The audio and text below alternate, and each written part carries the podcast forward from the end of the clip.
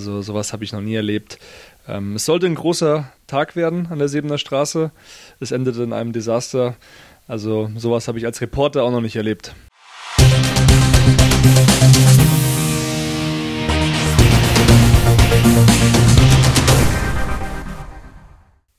Der FC Bayern erlebt den vielleicht frustrierendsten Deadline Day seiner Vereinsgeschichte. Und ausgerechnet an diesem Tag starten wir in die zweite Saison der Bayern-Woche. Mein Name ist Conan Furlong, der neue Moderator dieses Formats. Vielleicht kennt ihr mich noch aus meinen YouTube-Zeiten bei Sport 1, ansonsten auch von TikTok, aber standesgemäß immer noch mit dabei natürlich Sport 1-Chefreporter Kerry Hau der ungelogen gerade um 8.21 Uhr von der Säbener Straße hier an unseren Aufnahmeort gekommen ist, denn den ganzen Tag war da komplettes Chaos. Kerry, wie geht's dir?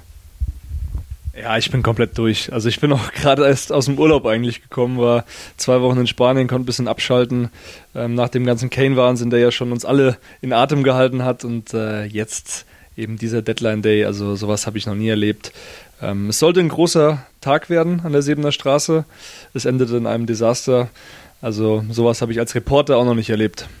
Gehen wir es mal ein bisschen strukturell durch. Der große Name, der heute gewabert ist an der Selbener Straße oder ehrlich gesagt gewandert ist, Joao Palinha vom FC Fulham in der Premier League war in München, war an der Selbener Straße, war beim Medizincheck, war sogar bei den Medienterminen. Wir können also behaupten, er hatte schon ein Bayern-Trikot an, um dann die Absage zu kassieren aus England und das ja gefühlt wirklich um genau 18 Uhr zur Deadline. Wie ist es dazu gekommen und wie hast du das Ganze erlebt? Weil das ist ja schon wirklich eine außergewöhnliche Situation, einen Spieler vor Ort zu haben, der am Ende gar nicht für den Verein spielt. Ja, von Vereinsseite wurde mir zugesichert, er hat jetzt noch keine Fotos äh, im Trikot gemacht, aber er war auf dem Gelände. Wir haben ihn auch eingefangen mit der Kamera, äh, wie immer in einem roten Audi vorgefahren und dann auch den Medizincheck gemacht. Ja, was soll ich jetzt noch dazu sagen? Also der Vater saß oben auf der Geschäftsstelle, hat gewartet.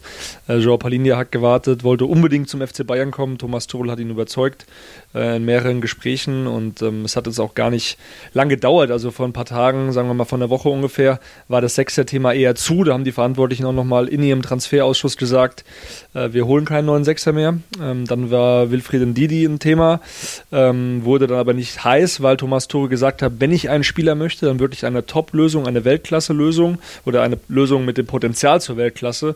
Also ihr erinnert euch alle, Declan Rice war beim FC Bayern ein Thema. Ähm, Chouameni, wenn er Real Madrid verlassen hätte, was ja nicht der Fall war, ähm, wäre auch ein Thema geworden.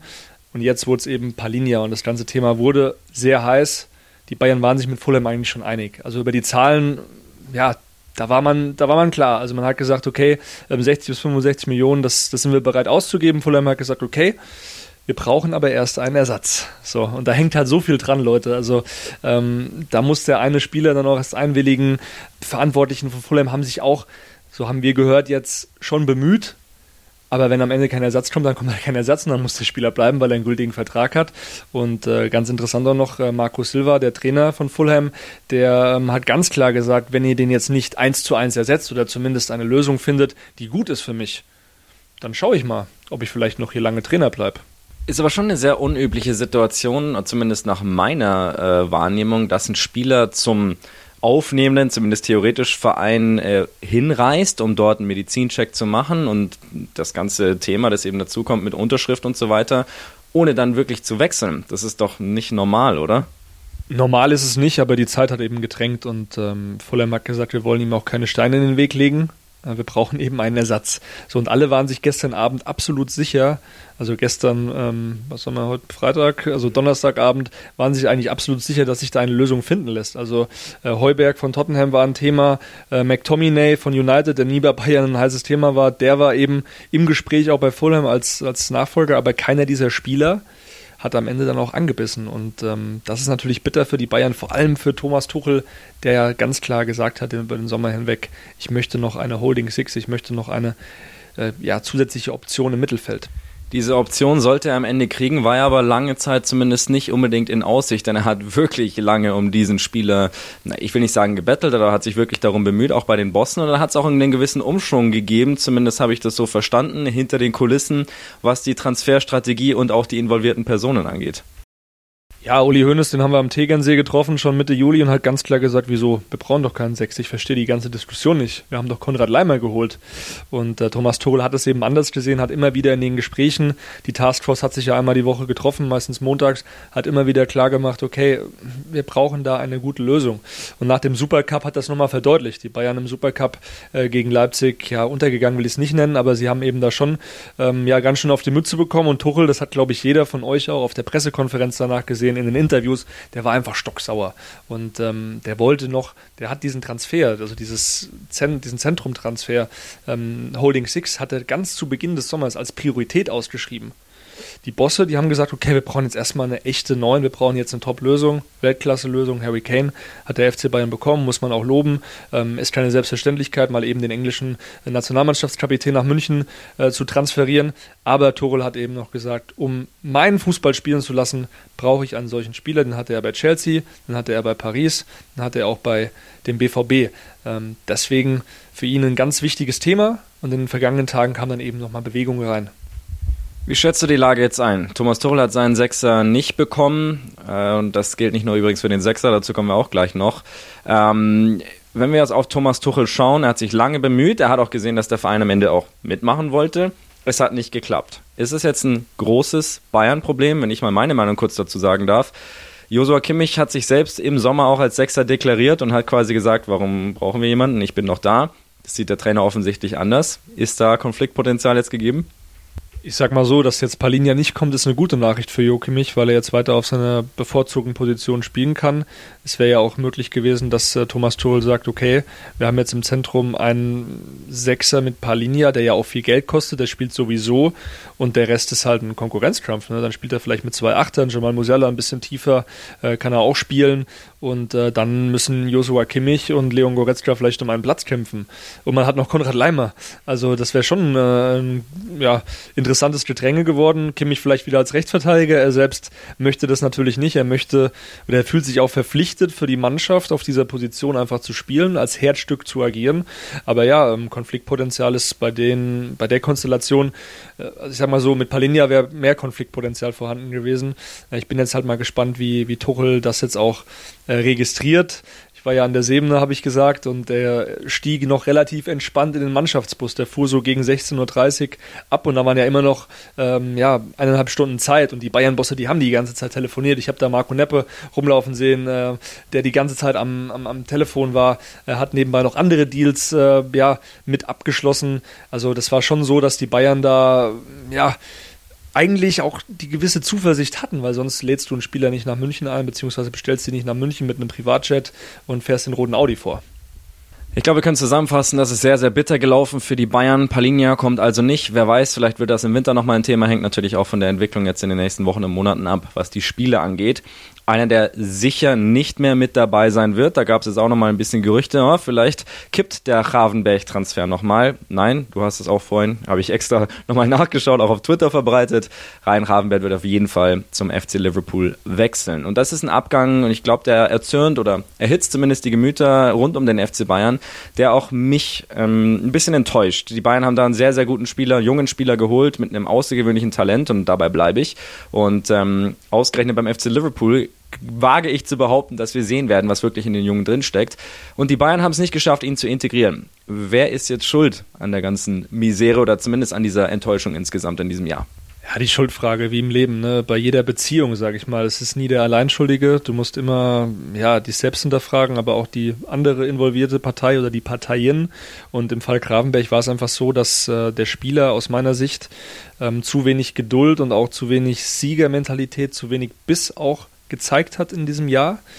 Aber natürlich auch der FC Bayern, das hast du auch richtig erkannt, vielleicht nicht den Mut bewiesen hat. Also man musste auch Julian Nagelsmann, finde ich, besonders in die Pflicht nehmen, weil wenn wir jetzt mal ein Jahr zurückdenken, Supercup, ähm, Joshua Kimmich danach im Interview, ich habe ihn gefragt, wer hat dich denn so am meisten überzeugt bisher von den Neuzugängen? Er meinte Ryan, was der macht mit dem Ball, was der uns gibt mit dem Ball, ist überragend. Und der wird uns noch ganz viel Freude bereiten. Und es haben sehr viele Spieler auch bis zuletzt immer noch gesehen, welche Anlagen er hat, die du auch angesprochen hast. Und ich glaube, dass da einfach Julian Nagelsmann nicht konsequent und nicht mutig genug war, zu sagen, hey, ähm, ich habe jetzt zwar hier einen Sabitzer, ähm, ich habe noch einen Goretzka, aber die spielen jetzt ja auch nicht die Sterne vom Himmel neben Kimmich. Und Kimmich hat auch nicht die Stände vom Himmel gespielt in dieser Saison. Das heißt, man hätte Gravenberg einfach aus meiner Sicht auch mehr Minuten geben müssen. Ich habe mich oft gefragt im Stadion, als ich da saß auf der Pressetribüne, in der 60. Minute oder so, warum bringst du jetzt den Jungen nicht? Weil du weißt, wenn du ins Spiel kommst, es gibt diese Spieler, diese Joker, die reinkommen und innerhalb von zwei Minuten ein Tor machen. Gravenberg ist nicht so ein Spieler, der muss erstmal reinkommen, der braucht Ballbesitz, der braucht ein gewisses Gespür auch, braucht Selbstvertrauen. Und all das hat er eben nicht. Allerdings, das muss man auch nochmal ganz klar betonen, er hatte ein sehr unruhiges Umfeld. Er hat da nicht die Ruhe reingebracht, er war zu ungeduldig. Und ähm, wenn man dann im Januar schon auf Vereinssuche geht oder die Berater auf Vereinssuche schickt, dann ist es auch ein Zeichen, wo man sagt, okay, der Spieler muss sich selbst hinterfragen. Insgesamt würde ich sagen, eine enttäuschende Episode. Die Bayern kommen aber glimpflich davon, sogar mit einem Plus. Wenn ich richtig gerechnet habe, kriegen sie ja deutlich mehr von Liverpool, als sie damals an äh, Ajax bezahlt haben. Und es wird spannend zu sehen sein, auch aus Bayern-Sicht finde ich, wie so ein Spieler, der eben nicht funktioniert hat in München, woanders funktioniert. Gab ja mal solche und solche Beispiele, zum Beispiel Renato Sanchez. Genau, Renato Sanchez hat es dann woanders auch nicht geschafft, würde man mal sagen. Ähm, aber wie siehst du das? Du verfolgst viel äh, Liverpool, ähm, viel den englischen Fußball. Ähm, ich frage mich so ein bisschen, weil ich jetzt auch gehört habe in den englischen Medien, dass Klopp ihn sogar als Sechser eventuell einsetzen könnte. Du kannst da bisher äh, sicherlich ein bisschen mehr zu sagen. Also ich habe mich damals sehr gefreut über den Ravenberg-Transfer, weil ich einen Spieler gesehen habe, der für sein junges Alter, ich glaube damals war er 20, schon sehr weit war. War Stammspieler bei Ajax in der Eredivisie als auch in der Champions League, hat schon für die äh, niederländische A-Nationalmannschaft gespielt, auch bei der Europameisterschaft. Und was seine Position angeht, super vielseitig, weil er eben die Basics mitbringt für alle, ich sag mal drei Positionen im Zentrum, 6, 8, 10. Ich sehe ihn jetzt persönlich nicht als Zehner und da muss ich auch ganz klar Thomas Tuchel, glaube ich, ist derjenige, der das so interpretiert, widersprechen. Ravenberg ist keiner, der von hinten Bälle empfängt und den letzten Pass spielt. Er ist eher so einer zwischen den, zwischen den Linien Abwehr bis Sturm, weil er eben Bälle tragen kann. Auch immer bei den Einwechslungen, auch wenn sie rar gesät und kurz waren, hast du immer gesehen, Ravenberg nimmt den Ball, macht eine kleine Finte oder einen Übersteiger, versucht in den Strafraum reinzutragen und da einen letzten Ball oder einen Abschluss zu finden. Ähm, oder den vorletzten Ball. Und was Klopp angeht, er, Liverpool spielt halt schon einen speziellen Fußball mit drei Leuten im Mittelfeld, die auch so ein bisschen rotieren können. Sie haben früher mit Fabinho gespielt, das war ein klarer Sechser, so sehe ich Ravenberg nicht, aber seine Physis gibt es durchaus her, in einer Mannschaft mit viel Ballbesitz schon auch ein bisschen aufzuräumen. Und wie du gesagt hast, und das finde ich super wichtig, dieser Spieler braucht das, das Vertrauen, braucht das Backup, weil das hast du bei Ajax gesehen, der war Wahnsinn da. Und der war wirklich ein Boss im Mittelfeld in einem Champions League, in der Gruppenphase, ich weiß nicht, ob sie damals auch schon in der K.O.-Phase unterwegs waren, der hat das absolut im Köcher. Ja, ich sehe es genauso. Ich bin mir auch relativ sicher, dass Jürgen Klopp den richtig einfangen kann. Und auch wenn es mal unangenehm wird, ihn in den Arm nimmt und äh, dann vielleicht den Mut auch aufbringt. Und äh, Liverpool investiert jetzt eine Menge, du hast schon erwähnt, ähm, 40 Millionen äh, Fixsumme, 5 Millionen kommen noch an Bonuszahlungen hinzu. Den ganzen Betrag wird der FC Bayern aber nicht bekommen. Ajax hat sich noch eine Weiterverkaufsbeteiligung vergangenes Jahr gesichert. Also nach meinen Rechnungen sind das jetzt ungefähr 37 Millionen Fix, die der FC Bayern erstmal bekommt. Die 3 Millionen gehen dann an äh, Ajax.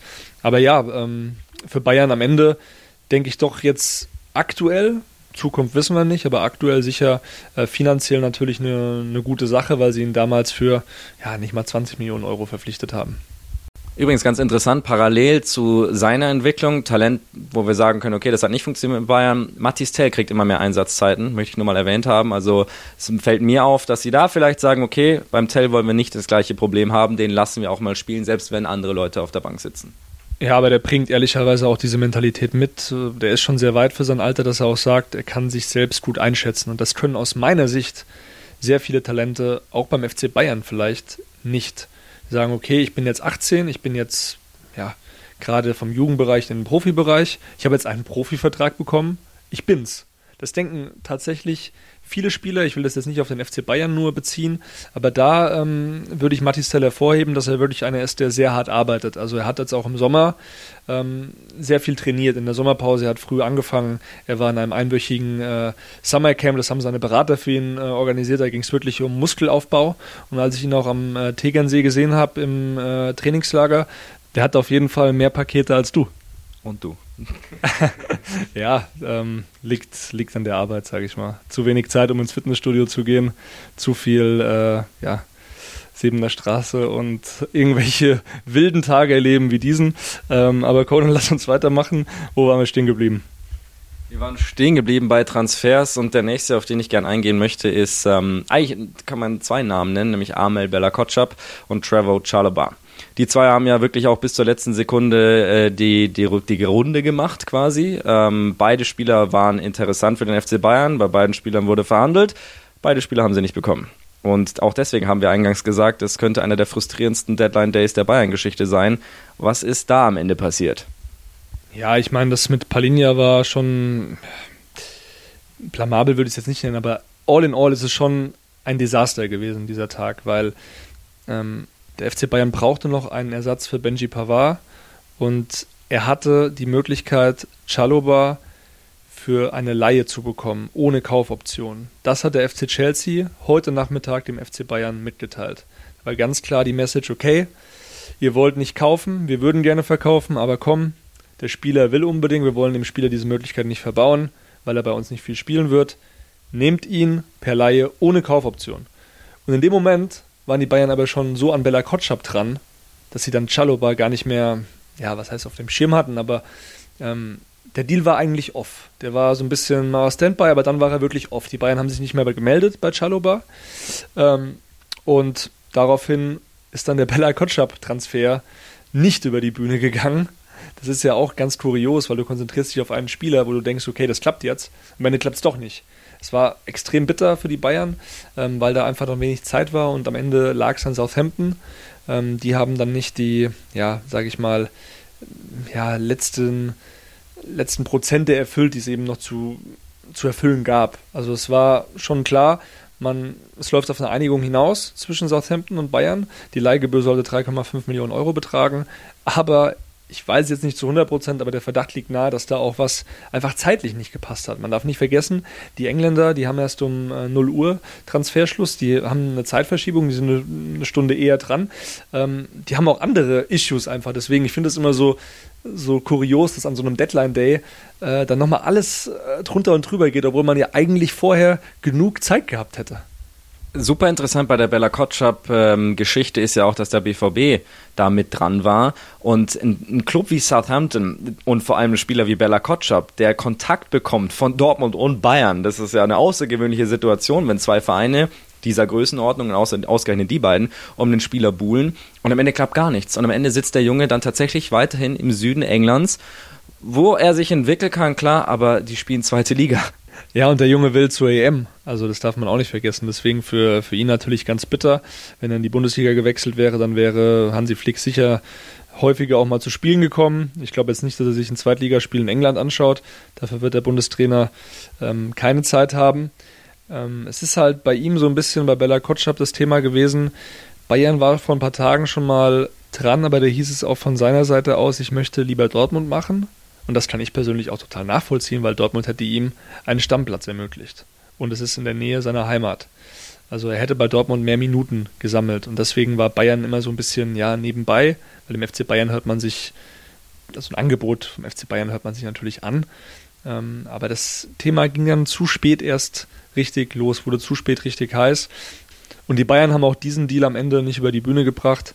Extrem bitter, weil ich es eben schon angesprochen habe, man hat jetzt keinen Ersatz für Benji Pavard, obwohl man ja eigentlich einen gehabt hätte mit einem gewissen Josip Stanisic. Und das ist ja der Wahnsinn, der diese Geschichte wirklich rund macht. Die Bayern hatten Spieler, eben Josip Stanisic, theoretisch auch Benji Pavard. Alle dürfen gehen, keiner kommt rein. Und gerade bei Stanisic, und das hat auch Thomas Tuchel auf der PK heute gesagt vor dem Gladbach-Spiel, war das eher unglücklich insgesamt. Eine Leihe nach Leverkusen, obwohl du den Spieler jetzt händeringend bräuchtest, ähm, haben sie trotzdem gemacht, in der Hoffnung oder in dem Glauben, dass sie Ersatz kriegen und das haben sie nicht. Um mal ein bisschen dieses Transfer-Desaster, wie du es gesagt hast, und ich stimme absolut zu, zusammenzufassen und vielleicht auch Lehren zu ziehen für den FC Bayern. Was muss nächstes Mal anders laufen, damit äh, solche Planungen sauber über die Bühne gehen und auch irgendwo Bayern-like über die Bühne gehen? Das war heute wirklich so Deadline Day Wahnsinn und das kennen wir eher aus der Premier League oder aus La Liga, aber nicht vom FC Bayern. Ja, ich glaube, man hat in diesem Sommer die Vor- und Nachteile dieser Taskforce gesehen. Da saßen sehr viele wirklich ähm, ja, kompetente Leute am Tisch äh, mit den beiden Supervisern Karl-Heinz Rummenigge und Uli Hoeneß, die ja eine gewisse Erfahrung mitbringen, eine gewisse Vita mitbringen, auch ähm, gerade in Person von Rummenigge ein gewisses Netzwerk mitbringen. Aber es gibt einen Spruch, der besagt, zu viele Köche verderben irgendwann auch mal den Brei. Und ich glaube, jetzt bei diesem Sechser-Thema hat man es ganz klar gesehen, weil es war diese Uneinigkeit da über die ganzen letzten Monate. Bei Harry Kane hat man gesagt, okay, man braucht einen Stürmer. Das wurde schon von der alten Führung auch festgestellt, von Salihamidzic und Kahn. Dieses äh, Thema Lewandowski irgendwie auf mehrere Schultern verteilen, das hat nicht funktioniert, das haben alle gesehen. Und das wurde ja auch sehr gut angegangen, mit einer gewissen Kompetenz, mit einer gewissen Ruhe und mit dem Wort Geduld. Das hat ja immer Jan-Christian Tresen verwendet. Man soll jetzt irgendwie geduldig bleiben und äh, ja, einfach ähm, auch hoffnungsvoll bleiben. In dem Fall war es jetzt halt so, es wurde zu spät erst konkret. Und ähm, ja, jetzt hat man mit Christoph Freund einen neuen Sportdirektor bekommen. Man hat äh, immer noch einen, ja, sehr, sehr guten und kompetenten technischen Direktor mit Marco Neppe, der auch sehr viel in diesem Sommer ähm, weggeschafft hat. Er hat den Kane-Transfer maßgeblich vorbereitet. Finalisiert, muss man schon sagen, hat am Ende dann äh, eher Jan-Christian Tresen mit Unterstützung der äh, ja, Oberhäupter Rummenige Hoeneß. Ähm, aber er hat zum Beispiel Marco Neppe auch den Transfer von Kim zusammen auch noch teilweise mit Salihamidzic. Ich glaube, ein paar von euch erinnern sich, ich habe äh, in der letzten Folge im Juni gesagt, wenn ich einen Abwehrspieler holen würde zum FC Bayern, dann wäre das äh, Min Jae Kim. Und am Ende ist es so gekommen. Es war wirklich nur ein Gefühl, keine Info zu der Zeit. Aber ähm, die Bayern haben das dann gemacht. Und er war schon lange vorher ja, auf dem Zettel und war, es, man war einfach vorbereitet. Und jetzt bei dem Thema Sechser eben nicht. Ähm, Declan Rice, ein Treffen im Mai. Die Bayern haben am Ende aber auch gesagt, bisschen teuer, weil wir brauchen auch das Geld für Harry Kane. Ähm, Declan Rice hat auch gesagt, er bleibt lieber in London. Und jetzt ist man einfach zu spät auf diese Personalie Palinja gegangen, dass man auch noch in Didi kurzzeitig mal ähm, irgendwie im Hinterkopf hatte. All das hat so ein bisschen den Eindruck hinterlassen, dass da kein Plan dahinter war. Und ich glaube, das ist die Lehre für, für die nächsten ja, Transferfenster, sage ich mal, auch im Januar rechtzeitig vor, vorbereitet zu sein, sich einig zu sein, was man braucht und vor allem dann auch auf den Trainer zu hören, der am Ende ja Spiele gewinnen muss. Perfekte Überleitung, vielen Dank. Ich wollte gerade eben auf den Trainer eingehen, auf Thomas Tuchel, der jetzt eben diesen Kader vor sich hat.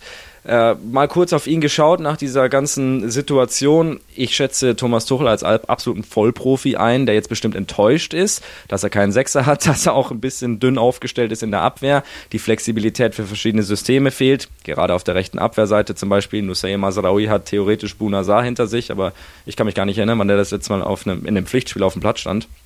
Und äh, von daher äh, sehr interessant. Trotzdem glaube ich, dass Tuchel seine Wege finden wird, um dann auch zu sagen, es liegt in seiner Verantwortung, das Thema zu lösen und nicht irgendwie auf die Bosse irgendwas zu schieben. Oder? Ja, Thomas Tuchel ist ein absoluter Fachmann und äh, er kann das, glaube ich, auch ja, wegstecken. Natürlich wird er sich ärgern, äh, wird sich, denke ich, sehr aufregen darüber, dass es jetzt nicht funktioniert hat, aber am Ende des Tages hat er ja auch jetzt Harry Kane bekommen, ne? das darf man auch nicht vergessen. Und da haben sich die Bosse auch gestreckt, da hat sich auch der Aufsichtsrat gestreckt, ein Rekordtransfer.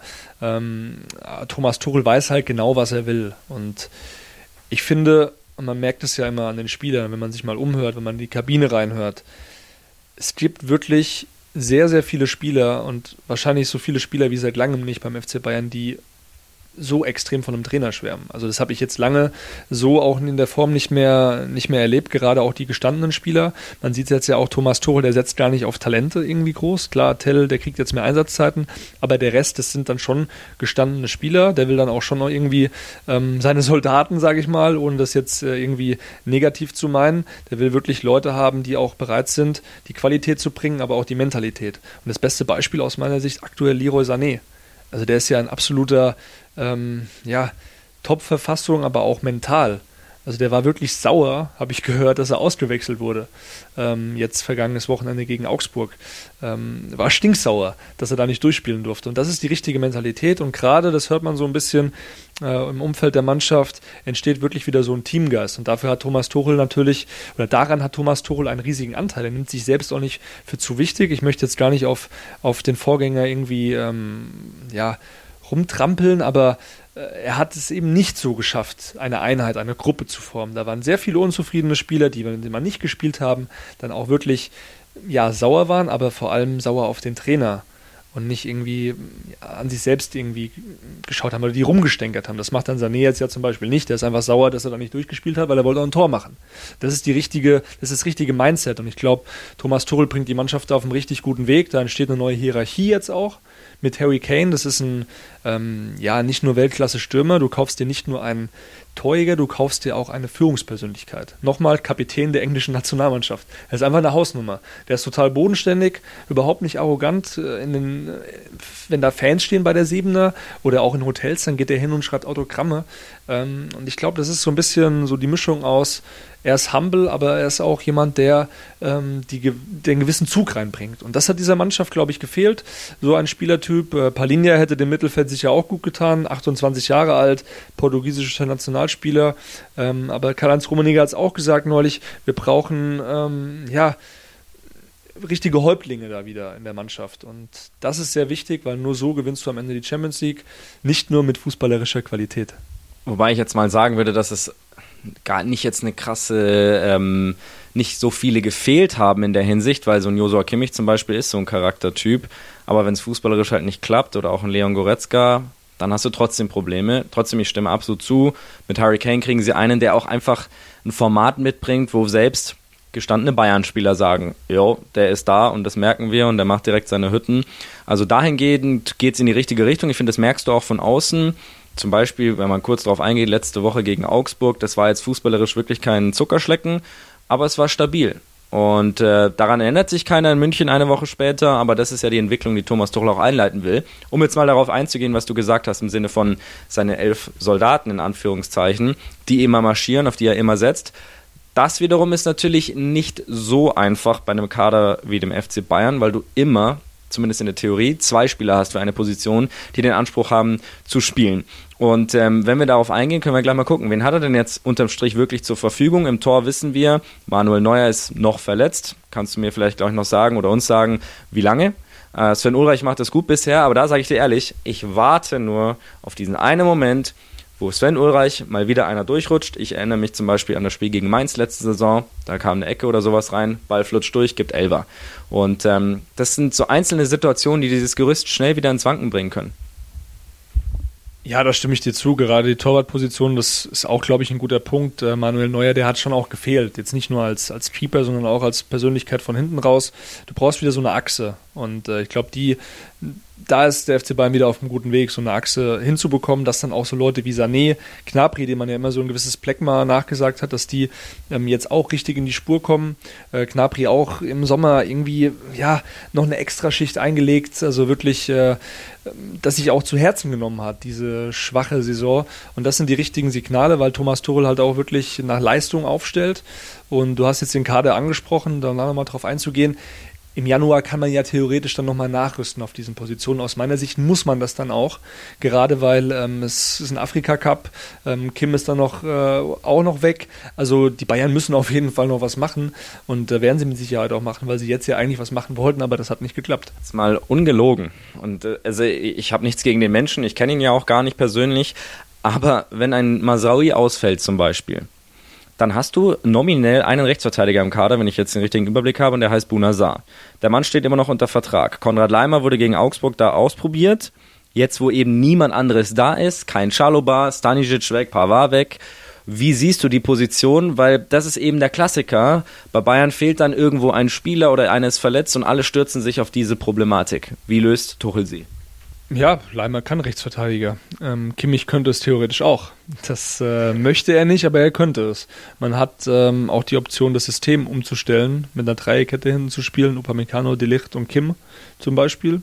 Halte ich auch nicht für ausgeschlossen. Thomas Tuchel hat bei Chelsea auch oft mit einer Dreierkette gespielt und dann hast du halt einen vielleicht ja, etwas defensiveren Wingback, wobei der ist auch nicht sehr defensiv mit Davis, aber hast halt rechts dann einen Coman, der das auch schon gespielt hat und der Nagelsmann zum Teil oder einen Knapri. Also Optionen hast du schon, ich finde aber trotzdem, ähm, du brauchst jetzt noch einen für Pavard, weil der hat letzte Saison einfach 80% der Spiele gemacht und viele sind ähm, ja zu Recht auch sicherlich ähm, enttäuscht von ihm. Die Art und Weise seines Abgangs war vielleicht nicht das Allerfeinste, äh, mit den Rückenschmerzen hier und Bauchschmerzen da. Ähm, aber der war ein sehr zuverlässiger Spieler und genau das hat Thomas Tohl an ihm geschätzt. Der hat alles gegeben bis zum Schluss. Also ich widerspreche dir nur sehr ungern. Aber eine Dreierkette mit den drei Jungs, die zweifelsohne eine der besten der Welt wäre, ist schön. Aber dahinter ist Brachland. Es gibt niemanden mehr. Korrigiere mich, wenn ich falsch liege. Aber äh, ohne die Backups kannst du eigentlich kein Dreierkettensystem etablieren. Und Wingback Command, klar, aber dann bist du schon wieder voll im Improvi Improvisationsmodus. Mir fehlt die klare Besetzung. Jetzt dürfen wir nicht vergessen, weil du auch die linke Seite angesprochen hast, es gibt da noch einen gewissen Rafael Guerrero, den viele inzwischen wahrscheinlich wieder vergessen haben, weil er verletzt leider eingestiegen ist in die Saison. Der kann natürlich nochmal eine interessante Rolle hier einnehmen, auch übrigens was das defensive Mittelfeld angeht. Ist jetzt natürlich kein Palinja, auch wenn sie Landsmänner sind, aber Guerrero ist ein komplett anderer Spielertyp. Aber ist möglich. Nur das ist, was mich persönlich stört an der jetzigen Situation, wie sie uns der Deadline der jetzt beschert hat. Tuchel muss wieder anfangen, rumzubauen, rumzunageln, immer wieder neu zusammenzusetzen. Leute spielen auf Positionen, wo sie nicht hingehören. In meiner Welt Konrad Leimer. Natürlich kann der Rechtsverteidiger spielen, aber wenn es dann in einem Champions League Achtelfinale auf einmal wieder gegen den Mbappé oder so geht, wird es wieder lustig. Und äh, ja gut, der Winter läge noch dazwischen, wenn es um die K.O.-Phase geht, aber nicht um die Gruppenphase. Und die ist ja bekanntlich, und darüber können wir auch noch kurz sprechen, jetzt äh, kein äh, Freifahrtschein. Nee, die ist kein Freifahrtschein, aber aus meiner Sicht wird es dann im März, April richtig heiß. Und davor kannst du auch noch was machen. Und ich bin mir relativ sicher, dass sie jetzt diese Niederlage, also die Verantwortlichen, diese Transferniederlage, nicht auf sich sitzen lassen wollen. Also das ist jetzt maximal ärgerlich, das ist beschissen, aber es ist im Januar wieder geöffnet. Und ich glaube schon, dass man dem Palinja auch nochmal mitteilt, Junge, wir wollen dich hier unbedingt haben und ähm, wir würden das dann gerne im Januar abwickeln. Dann muss Fulham uns halt vielleicht ähm, noch einen kleinen Rabatt geben und am Ende kriegen wir das bis zum Januar auch hin. Also es ist nicht ausgeschlossen. Deswegen, ich glaube, ich würde es jetzt nicht ganz so, so schwarz malen. Aber klar, es ist nicht optimal gelaufen. Äh, ich würde dem ganzen Transferfenster jetzt auch keine Note 1 geben, wahrscheinlich auch keine Note 2, sondern eher eine Note 3, wenn man halt schon nochmal diesen Kane-Transfer wirklich ähm, herausheben muss und auch äh, Min Jae Kim, der ja, in der Mannschaft auch sehr gut ankommt, auch als Typ, der nimmt sich nicht für zu wichtig, äh, der macht nicht irgendwie äh, Party oder so, wie das manchmal auch dann andere Spieler gemacht haben, vielleicht auch auf seiner Position. Die nehmen, der nimmt wirklich den Fußball auch total an und ist total fokussiert. Und genau das brauchst du jetzt einfach. Und ich glaube, ähm, das in der Bundesliga, klar, es gibt Konkurrenz, auch Bayer Leverkusen hat super nachgerüstet, meiner Meinung nach, hat ähm, ja, einen starken Saisonstart hingelegt, super Trainer. Äh, Leipzig haben wir auf dem Zettel. BVB ähm, äh, sowieso immer ein Konkurrent, aber ich glaube, dass man das bis zum Winter mit dem jetzigen Kader in der Bundesliga vor allem auch problemlos hinbekommt ähm, und natürlich auch in der, in der Champions League, weil die Gruppen, muss man schon sagen, Gala ist, ähm, ja, ist ein heißes Ding. Ähm, Manchester United, absoluter Traditionsverein und Kopenhagen auswärts wird auch unangenehm, aber ja, dürfen wir jetzt nicht hier den Teufel an die Wand malen. Ich bin mir schon sicher, dass die Bayern da auch ähm, Gruppenerster werden sogar. Schön, dass du das sagst. Von mir wird häufig vorgeworfen, dass ich beim FC Bayern zu kritisch bin. Vielleicht habe ich mir da diese Mentalität der Bayern selbst so ein bisschen angewöhnt, die ja auch sehr selbstkritisch sind. Aber auch um mal da meine Meinung zu abzugeben, das Transferfenster war ziemlich gut. Äh, unterm Strich hast du Leute bekommen wie Min Jae Kim, einer der Top 3 Innenverteidiger der letzten Saison. Äh, Harry Kane, brauchen wir gar nicht drüber diskutieren, wahrscheinlich einer der Top 3 Neuner der Welt überhaupt. Und ähm, Guerrero wird, glaube ich, noch viel Spaß bereiten. Und klar, der Deadline Day tut weh, aber es ist genug Qualität da, um diese Bundesliga-Hinrunde sehr gut zu gestalten, auch die Gruppenphase ich war, ich hatte das Glück, letztens in Istanbul zu sein, gehe beim Derby, Gala gegen Fenner und ich sag's dir, wenn du die Auswärtsreise mit antrittst, und davon gehe ich jetzt mal stark aus, sowas hat man noch nicht erlebt, wenn man noch nicht da gewesen ist. Istanbul ist der absolute Wahnsinn, was die Stimmung angeht und das werden auch die Bayern-Spieler erleben, nur sehe ich schon auch so, Bayern ist der Favorit in dieser Gruppe. Man United spielt sehr harten Ergebnisfußball teilweise. Ten Hag ist ein sehr cleverer Trainer. Das wird ein sehr interessantes Duell. Aber wenn wir jetzt mal eine Prognose dazu abgeben sollten, Bayern wird höchstwahrscheinlich als Tabellenführer in der Bundesliga als auch Gruppensieger in den Winter reingehen. Und wenn das der Fall ist, dann wird keiner mehr über diesen Deadline Day diskutieren. Wollen wir aus Bayern Sicht hoffen, dass es so kommt, weil wie du gesagt hast, in der Bundesliga gibt es neuen Wind, aus Leverkusen, aus Leipzig auch ein bisschen und Dortmund, finde ich, wird gerade zu schlecht geredet die sind nicht umsonst letztes Jahr bis zum letzten Spieltag oben mit dabei gewesen. Und ähm, ich meine, in der Champions League reicht schon eine Niederlage theoretisch, um wieder Action reinzubringen. Also gemäßigter Optimismus, glaube ich, ist angebracht. Stimme ich dir zu, wenn jetzt nicht noch die Saudis ein paar Spieler von den Bayern abwerben. Wir dürfen nicht vergessen, bis zum 20. September hat dort das Transferfenster noch geöffnet. Und man kriegt schon auch so in der Branche mit, dass die jetzt schon bereit sind, in den nächsten Wochen auch äh, nochmal ordentlich äh, ja, aufs Gaspedal zu drücken und auch einfach noch Spieler zu verpflichten. Äh, Mo Salah, FC Liverpool, da gibt es ja auch äh, Wahnsinnsangebot aus Saudi-Arabien und äh, auch beim FC Bayern gibt es den einen oder anderen Spieler, der bei den Saudis auf der Liste steht. Da muss ich persönlich sagen, ich finde, der FC Bayern auch traditionell ist in einer sehr guten Position, wenn es um sowas geht. Es gibt wenige Ziele, die attraktiver sind als München, jetzt nicht nur als Stadt tatsächlich, sondern eben auch der Verein. Aber klar, es, ich weiß nicht, du kannst ja gleich mal sagen, wer da so im Gespräch war. Aber ähm, es ist schon natürlich finanziell immer noch eine andere Liga, im wahrsten Sinne des Wortes, auch als bei den Bayern, wenn die, wenn die Saudis zumindest richtig loslegen. Ähm, Jürgen Klopp bleibt standhaft bei Mo. Schaffen es die Bayern bei ihren Spielern auch? Ja, bei einem Spieler sind sie standhaft geblieben. David Upamecano, er hatte ein Angebot, eine Anfrage aus Saudi-Arabien, das ist aber schon ein paar Wochen her. Nach unseren Infos war das so, dass Al-Nasser sich erkundigt hat im Rahmen des Transfers von Sadio Mané, ob denn Upamecano nicht auch Lust hätte zu kommen, weil sie noch einen Top-Innenverteidiger haben möchten. Jetzt ist ein anderer Top-Innenverteidiger zu Al-Nasser gewechselt, Aymeric Laporte von Man City.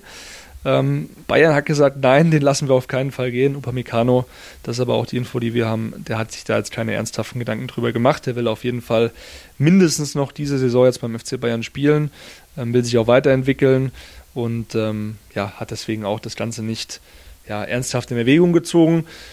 Ein anderer Spieler, der nochmal Thema werden könnte in den nächsten Wochen, ist Eric Maxim Choupo-Moting. Sein Vertrag läuft bis 2024. Wenn jetzt ein Verein käme, der sagt, okay, wir geben dir zwei Jahre, du verdienst vielleicht sogar noch ein bisschen mehr, dann würde sich Eric Maxim Choupo-Moting sicherlich Gedanken auch darüber machen. Warum? Weil er jetzt eben nicht mehr da vorne gesetzt ist, er ist nur Backup von Harry Kane. Mathis Tell drängt sich auf, kriegt auch mehr Minuten, auch zu Recht, wie ich finde. Und Choupo-Moting ist jetzt einfach in einem Alter, wo es dann vielleicht auch nicht mehr für die ganz äh, großen Spiele oder für dieses ganz große Niveau reicht. Er hat natürlich das letztes Jahr anders gezeigt, aber er hatte auch sehr schwere Verletzungsprobleme. Er hat sich da fast ein halbes Jahr mit dem Rücken und äh, mit allen möglichen anderen Verletzungen rumgequält. Deswegen ähm, wäre das sicherlich nochmal eine Möglichkeit, da auch vom FC Bayern vielleicht ähm, nochmal eine Transfersumme zu bekommen. Für Choupo-Moting zu sagen, ich habe so Bock, weiter Fußball zu spielen und mir noch eine goldene Nase zu verdienen, das mache ich. Na, weiß ich nicht, ob ich da zustimmen würde aus Bayern-Sicht, weil ich Fan davon bin, ein System, eine Spielweise zu etablieren, in dem Fall jetzt wieder mit echtem Neuner und dafür einen Backup zu haben. Letztes Jahr war das alles ein bisschen Kraut und Rüben. Dann kam Chupo rein, obwohl sie ohne echten Neuner spielen wollten, war das wahrscheinlich die beste Saisonphase, als er gespielt hat. Da hat er auch ordentlich getroffen, da zum Ende bis zur WM quasi. Wie du sagst, hat er sich dann auch äh, länger verletzungsbedingt ähm, rausnehmen müssen. Ich persönlich bin der Meinung, sie brauchen einen klassischen Neuner als Kane-Backup. Wenn Chupo diese Rolle nicht mehr einnehmen möchte, weil er sagt, Leute, solange der Kane nicht ein Bein verliert, werde ich hier keine Sekunde spielen, kann ich das aus persönlicher Sicht nachvollziehen. Aus Bayern-Sicht, solange er nicht unbedingt gehen will, würde ich ihn halten. Ähm, weil Matis Tell, super, klar, aber anderer Spielertyp. Das gleiche gilt für Serge Gnabry zum Beispiel, gilt für Thomas Müller. Ja, da muss ich zustimmen. Mathis Tell ist kein Mittelstürmer für mich. Er ist wirklich einer, der ja als hängende Spitze agieren kann, der aber am besten, finde ich, auf dem linken Flügel aufgehoben ist, in so einem linken Halbraum, wo er reinziehen kann und seine Abschlussstärke einfach zur Geltung bringen kann. Er ist jetzt keiner, der dir die Bälle ähm, ohne Ende festmacht. Das hat er jetzt auch besser hinbekommen. Wir haben es angesprochen, er hat an seinem Körper gearbeitet. Ähm, er wird jetzt langsam zu einem Mann, aber ich finde schon, dass er da auf den Außenbahnen, vor allem auf der linken Seite, besser aufgehoben ist. Dem stimme ich absolut zu. Ich sehe Mathis Tell noch nicht als Mittelstürmer, zumal er ja so gerne nach innen zieht, mit Tempo in die Box kommt, sei es mit oder ohne Ball übrigens. Also ich erinnere mich noch an sein, glaube ich, einziges Spiel von in der Startelf in der letzten Saison, zumindest zu dem Zeitpunkt, gegen Stuttgart zu Hause. Da kam er in die Box reingesprintet und hat seine Kiste gemacht und genau in dieser Rolle sehe ich ihn aktuell immer noch. Dafür braucht es aber Platz. Und ähm, den hat Bayern nicht so häufig, gerade gegen tiefstehende Gegner, wie auch immer. Ich will mich jetzt gar nicht so sehr in taktische Kleinigkeiten begeben. Wir haben jetzt hier einen echt harten Tag erlebt, Freunde. Es ist äh, ungefähr 9 Uhr. Und ich glaube, wir haben beide eine, eine, Pause verdient und ihr wahrscheinlich auch, wenn ihr so wie wir den ganzen Tag auf Twitter unterwegs wart und alle möglichen Seiten, natürlich vor allem sport1.de und die kostenfreie App begutachtet habt, dann wisst ihr, beim FC Bayern ist es hoch und runter gegangen. Nicht nur da, natürlich auch in, bei anderen Vereinen, in anderen Ligen. Und es wird noch ein paar Tage brauchen, bis wir das aufarbeiten, wobei man natürlich sagen muss, die Bayern spielen in weniger als 24 Stunden, stand jetzt in äh, Gladbach, bei einem sehr, sehr ungeliebten Gegner. Und wenn wir mal eine Mini-Prognose abgeben wollen noch für dieses Spiel, ich fange mal an. Äh, ich glaube, Bayern wird sehr fokussiert auftreten, weil gerade Gladbach, das ist, das ist eine Narbe. Und die wollen sie jetzt endlich mal ein bisschen heilen lassen. Gladbach ist auch nicht in der besten Situation gerade. So insgesamt haben nochmal was getan auf dem Transfermarkt. Ähm, ich glaube, die Bayern können endlich mal wieder in Gladbach gewinnen. Vielleicht äh, bin ich dazu optimistisch wegen der Geschichte, aber irgendwann muss man ja auch so einen Trend mal brechen. Ja, Gladbach erlebt gerade einen Umbruch. Das ist eine andere Mannschaft als vor ja, ein paar Monaten, das muss man ganz klar sagen. Äh, Jonas Hofmann nicht mehr da, Jan Sommer nicht mehr da, das äh, Lars Stindl ist weg. Also ich glaube schon, dass die Bayern da ähm, auch ein Ausrufezeichen setzen und das Spiel am Ende auch gewinnen. Ähm, nach der Länderspielpause allerdings, wenn wir ein bisschen vorausschauen, da wird es dann spannend mit äh, Bayer Leverkusen. Ähm, dazwischen noch die Länderspiele, die auch ja, heftig sind, sagen wir mal, weil Deutschland muss liefern. Ohne Leon Goretzka, der von Hansi Flick äh, gekonnt ignoriert wurde. Ähm, wie hast du eigentlich seine Nicht-Nominierung gesehen? Stimmt. Vor lauter Transfer-Talk haben wir das Thema gar nicht mehr äh, im Kopf gehabt. Gut, dass du es ansprichst. Konsequent richtig, würde ich das mal ähm, deklarieren. Jetzt kann man natürlich sagen, hey, der ist doch wieder Stammspieler jetzt unter Tuchel und wird auch besser. Das stimmt. Er hat mir auch ganz gut gefallen gegen Augsburg. Aber es muss auch mal Konsequenzen haben. Und gerade Spieler wie Kimmich und Goretzka haben ja schon einen sehr hohen Status genossen in München als auch ähm, beim Bundestrainer. Und von daher finde ich das schon okay dann finde ich, müsstest du aber auch Kimmich nicht einladen. So. Und da ist dann wieder das Gerede, okay, Michael Jordan des, des deutschen Fußballs. So. Also es ist, muss ich ganz klar sagen, da muss ich dir widersprechen. Also Leon Goretzka, ja, der hat eine wirklich schwache letzte Saison hinter sich. Jetzt hat er das Selbstvertrauen aber wieder bekommen. Und Hansi Flick, der ja eigentlich dafür bekannt ist, die Spieler auch ja, streicheln zu können, aber auch kitzeln zu können, hat er beim FC Bayern bewiesen. Jetzt auszuladen, so einen kleinen Denkzettel zu verpassen, das hat ja bei Niklas Süle auch nichts gebracht. Ich finde, der Bundestrainer muss jetzt den bestmöglichen Kader zusammenstellen und die Besten auch einladen. Und äh, Leon Goretzka gehört vielleicht aktuell nicht zu den besten elf, aber er gehört für mich mindestens zu den besten 20. Und Süle wirst du jetzt wahrscheinlich gleich irgendwas sagen. Ja, der hatte zu viel drauf, aber lieber spiele ich mit einem übergewichtigen Süle, bin ich dir ganz ehrlich, als mit einem Tilo Kehrer oder mit einem David Raum. Ähm, absolute Fehlerteufel. Deswegen, also der hätte das jetzt auch im Juni, als er da nicht eingeladen war, der hätte es auch nicht schlechter gemacht, der Süle. Weil jetzt machen wir noch ein ganz neues Fass hier auf. Okay, Freunde, ich versuche das jetzt ganz, ganz kurz hier zu beenden, zumindest aus meiner Sicht. Süle bin ich dabei. Nee, nee, also, weil du gesagt hast, Übergewicht, ich habe damit kein Problem. Leistung zählt und die war immer okay, fand ich bei Süle. Bei Goretzka stimme ich dir im Punkt Kimmich zu, aber ich hätte deswegen nicht gesagt, beide mitnehmen, sondern dann lässt er halt mal beide raus. Klar, der Denkzettel kommt ein bisschen zu einem schwierigen Zeitpunkt, aber gut, der Bundestrainer kann jetzt auch nichts dafür, wann Länderspiele sind. Jetzt hätte er es wahrscheinlich im Juni eher machen sollen als jetzt. Ähm, aber gut, ich finde trotzdem okay. Ich finde die, find die Entscheidung nachvollziehbar. Und äh, was, sorry, ganz kurz, was die ähm, Nationalmannschaft grundsätzlich Zusammenstellung angeht, die Testphase jetzt, so welches System und so, ist vorbei. Aber es ist immer noch ein Jahr. Und es ist genug Zeit, auch für Spieler wie Leon Goretzka, sich nochmal zu zeigen, weil wir haben, glaube ich, ich weiß nicht, wie viele Länderspielpausen, drei, vier. Das genügt. Das genügt, um sich wirklich zu etablieren und zu zeigen. Da hast du recht. Allerdings muss ich doch als Bundestrainer, weil es war wirklich so, im Juni hat der Leon Goretzka noch gesagt, er sieht ihn als absoluten Führungsspieler mit Blick auf die Heim-EM. Da fehlt mir dann so ein bisschen die Konsequenz. Und Leon Goretzka war wirklich gerade, du musst es ja auch mental sehen, der war gerade wieder auf dem aufsteigenden Ast. Dann kommt der Bundestrainer und zieht ihn wieder runter auf den Boden. Das ist so meine persönliche Meinung, die muss auch niemand teilen. Ähm, ich würde dann natürlich auch gerne, wir würden gerne von euch auch Feedback natürlich hören, jetzt auch zu der Folge. Wir kommen langsam, würde ich sagen, zum Ende nach einer sehr, ja, sag ich mal, freestyligen Folge. Wir haben äh, querbeet gesprochen, weil es einfach ein wilder Tag war und äh, wir das Ganze jetzt selbst erstmal verarbeiten müssen. Wir können nur sagen, ähm, ab kommender Woche wird das Ganze dann etwas mehr Struktur haben. Wir werden auch ein paar coole Kategorien einbauen, wo wir dann äh, ja, verschiedene Analysen auch machen, wollen das Thema Interviews anschieben.